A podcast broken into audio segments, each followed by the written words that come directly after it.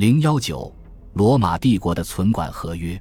罗马帝国伟大的法学家扎什丁尼皇帝的法学摘要最重要的编纂者之一乌尔比安，在第十九卷第二篇第三十一节中，对非常规存管合约做了如下论断：如果一个人存管一定数量的闲钱，他点了数，但交付时并没有封装在某件物品中，那么接受这笔钱的人的唯一责任就是归还同等数量的钱。但是，保管人在接受了托管物品之后，为了获利而欺骗性的挪用该物品，无论是通过物品本身获利，还是通过占有它获利，都构成偷窃行为。不仅如此，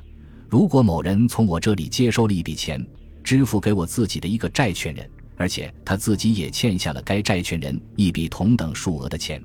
而他以自己的名义付给他这笔钱，那么他犯有偷窃罪。总结一下就是。非常规存管合约下，存管的物品或金钱的所有权还是托管人的。如果保管人银行家挪用了这笔钱去投资或干别的，就是偷窃；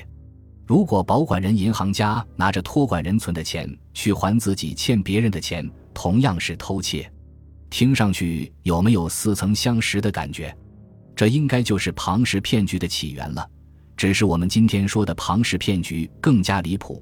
保管人、银行家、基金经理拿着这个钱，假装是基金的高回报，用托管人的本金去付基金的利息回报。只要有源源不断的新钱进来，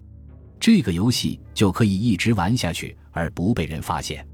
一旦有人产生怀疑并要求赎回，基金一定没有足够的钱同时支付众多存款人的所有本金，这个游戏就玩不下去了。情形如同银行挤兑，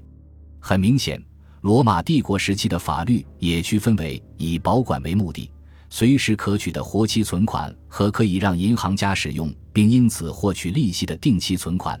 但是，古罗马的存款银行运用部分准备金制经营已经是事实，而且应该也颇具规模。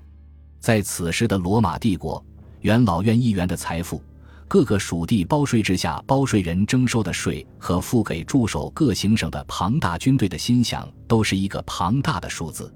有证据显示，帝国有强制性和鼓励性措施，让士兵将花不掉的薪饷储蓄起来，作为将来养老的开销。很难想象，他们只是将这笔金额巨大的钱财封存在军营，而不是存在银行，成为其投资和放贷的资金。这个军人储蓄的资金池足以造就历史上最早的机构投资人。很多法学史家在罗马帝国皇帝扎什丁尼的《法学摘要》里找到佐证：存到银行里的钱可以被当作存款人贷给银行家的贷款，而十之八九的可能是只有收取利息的存款才可以在法律上这样认定。其言外之意就是，如果是交给银行家以保管为目的。要随时取用的存款应该就不可以。如果是定期存款，实际上就是在这个期限内，储户把钱放贷给了银行家，在这段时间里，银行家不但可以使用这笔钱，还享有将这笔钱投资所产生的收益权。当然，在到期日，银行家要把存款的本金和利息一并还给储户。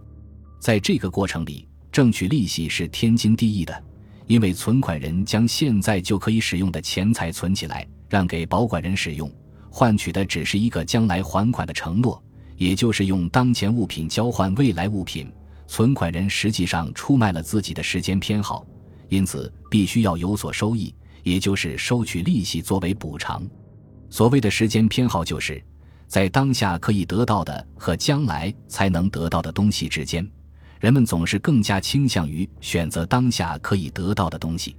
时间偏好越高，选择就越靠近当下；